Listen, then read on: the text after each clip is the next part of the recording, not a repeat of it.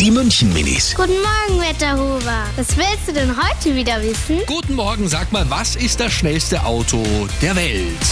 Ein Rennauto und ein, Fl ein, ein Cabrio und ein Taxi. Aber Ferrari ist auch ganz schön schnell. Der hat total viel PS. Die Feuerwehr ist total schnell.